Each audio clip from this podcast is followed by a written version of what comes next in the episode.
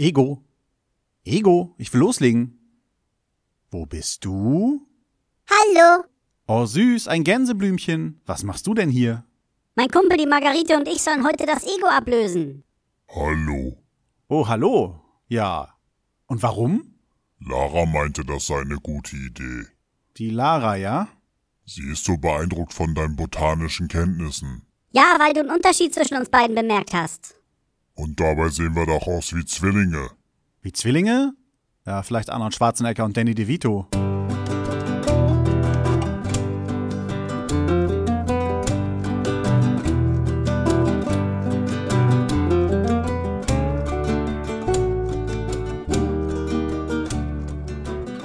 Hallo und herzlich willkommen bei Selbstgespräche.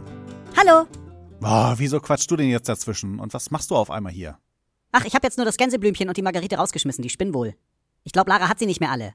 Erst, oh Ego, du bist so toll, du bist so toll. Und jetzt ersetzt sie mich durch Gänseblümchen und Margariten.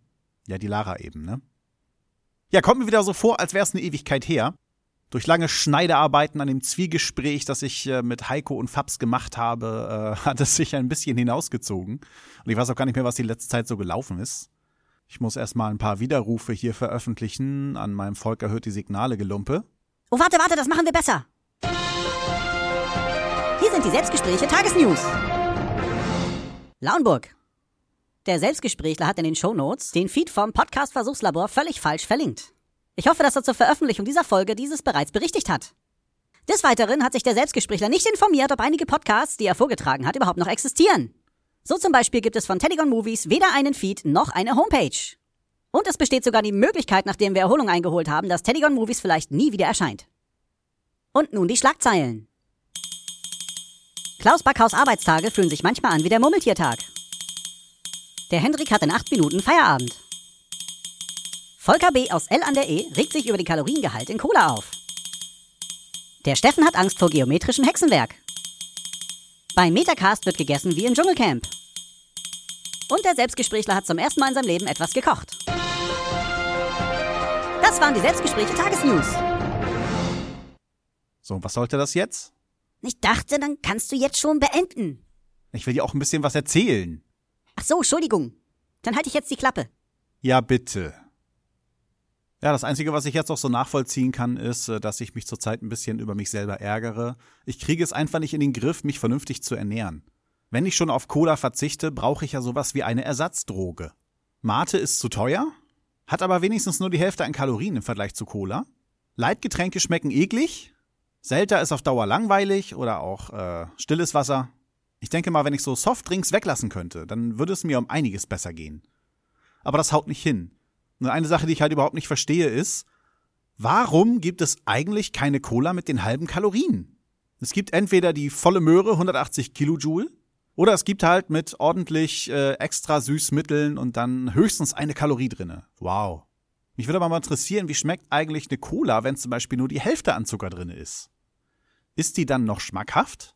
Und wenn ja, dann kann ich es mir auch mal leisten, davon ein Glas zu trinken, weil es nicht ganz so sehr auf die Funde haut. Das wäre doch mal schön. Wieso kann es denn nicht irgendein Getränk geben, das man sich mal so reinhauen kann, ohne gleich ein schlechtes Gewissen haben zu müssen? Mit Geschmack. Natürlich. Das Blöde ist, man könnte sich ja sagen, ach, dann trinkt man halt mehr Saft, weil Saft ist ja gesund. Aber Saft hat ja meistens mehr Kalorien als Cola. Das ist bei Früchten leider so. Gesund, aber auch mit Kalorien behaftet.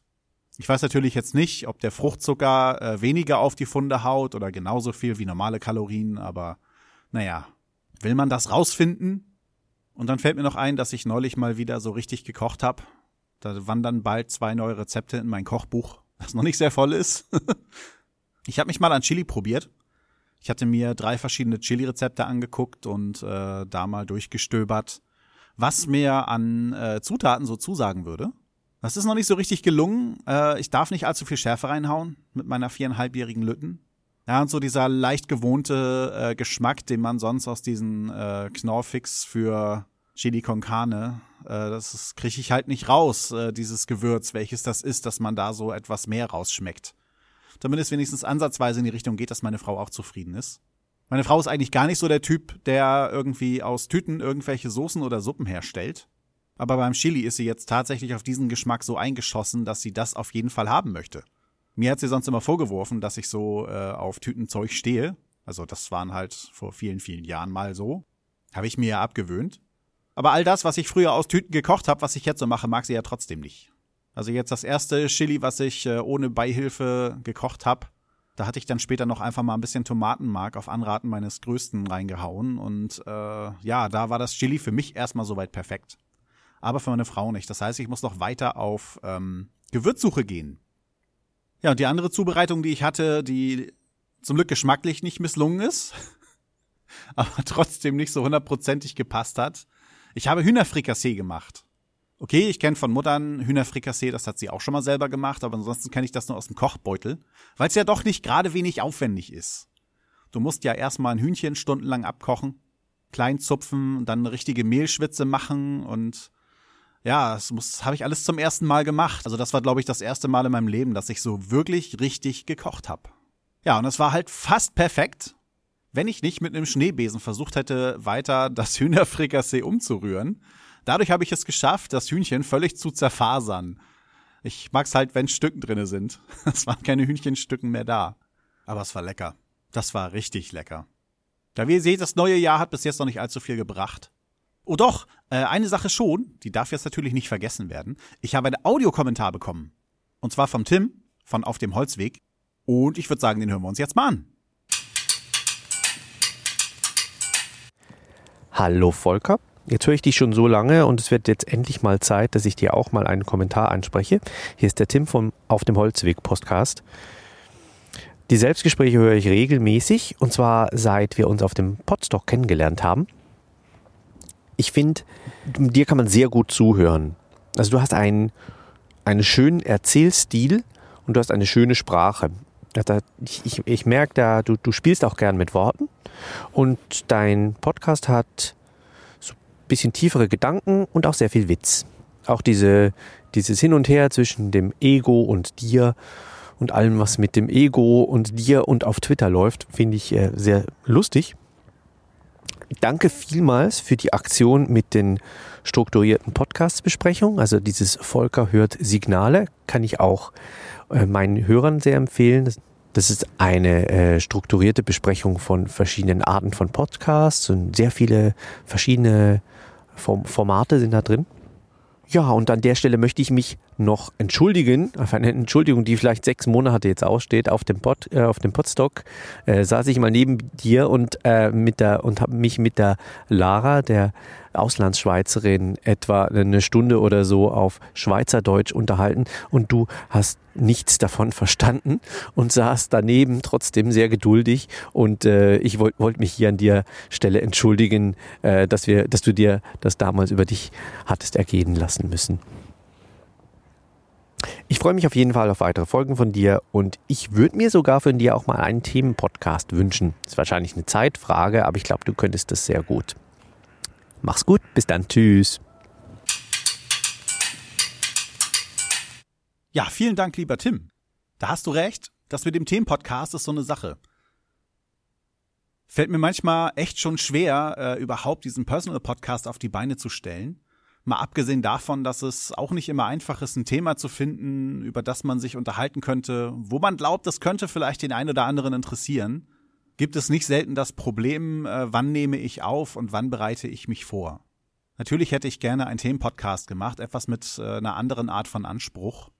Spätestens jetzt, seitdem Star Trek Deep Space Nine auf äh, Netflix läuft, hätte ich eigentlich Bock gehabt, da irgendwie auch eine Folgenbesprechung zu machen, so schön Rewatch-Podcast, so wie der Graue Rat das macht. Oder halt Once More with Feeling. Ja, aber ich müsste dann wirklich mindestens einmal die Woche mich mit irgendjemandem zusammensetzen, um das hinzukriegen. Wenn es dann nur einmal am Monat klappen würde, müsste man auch mehrere Folgen am Stück besprechen, was dann auch nicht so perfekt ist. Aber vielen Dank, dass du mir sowas zutraust. Und eine Entschuldigung ist auch nicht nötig bei dem Gespräch von Lara und dir. Ich fand das eigentlich sehr interessant, die ganze Zeit so zwischen euch da zu sitzen, während ihr euch unterhalten habt da versteht man dann mal so einen halben Satz, vielleicht manchmal auch einen ganzen Satz und sagt sich, jetzt kann ich aber folgen, jetzt. Äh, und dann auf einmal verliert man wieder den Faden. Und ich habe dann ja auch nur ungefähr eine halbe Stunde bei euch gesessen. Die restliche halbe Stunde habt ihr euch dann ja alleine unterhalten dürfen. ja, Tim, also vielen Dank für deinen Audiokommentar. Und was ist mit mir? Über mich hat er auch gesprochen. Ja, stimmt, entschuldige bitte. Da muss ich dir nämlich mal was zu sagen, Tim. Das ist immer gar nicht so einfach, das zwischen Volker und mir. Weil Volker lässt mich ja nicht an sein Handy oder an seinen Computer. Ich muss jetzt immer zu anderen Leuten gehen, damit ich auf Twitter was schreiben kann.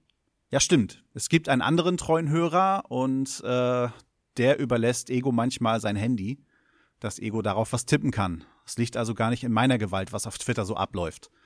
Also Ego ist da völlig außer Kontrolle. Was heißt denn hier außer Kontrolle? Ich gebe mir eigentlich immer nur Mühe, dich zu beleidigen, aber nicht andere. Ja, das baut mich auch sehr auf. Also Tim, auch danke von mir. Ja, mehr Sachen fallen mir jetzt auch gerade gar nicht ein. Ich denke, die Folgen werden jetzt auch erstmal weniger. Ich glaube, dass ich jetzt so um den Dezember rum doch ein bisschen mehr produziert habe als sonst. Nicht, dass ihr euch dran gewöhnt, das hört jetzt bestimmt wieder auf. Aber eine nächste Folge soll es geben. Und bis dahin wünsche ich euch allen alles Gute. Tschüss, bis zum nächsten Mal.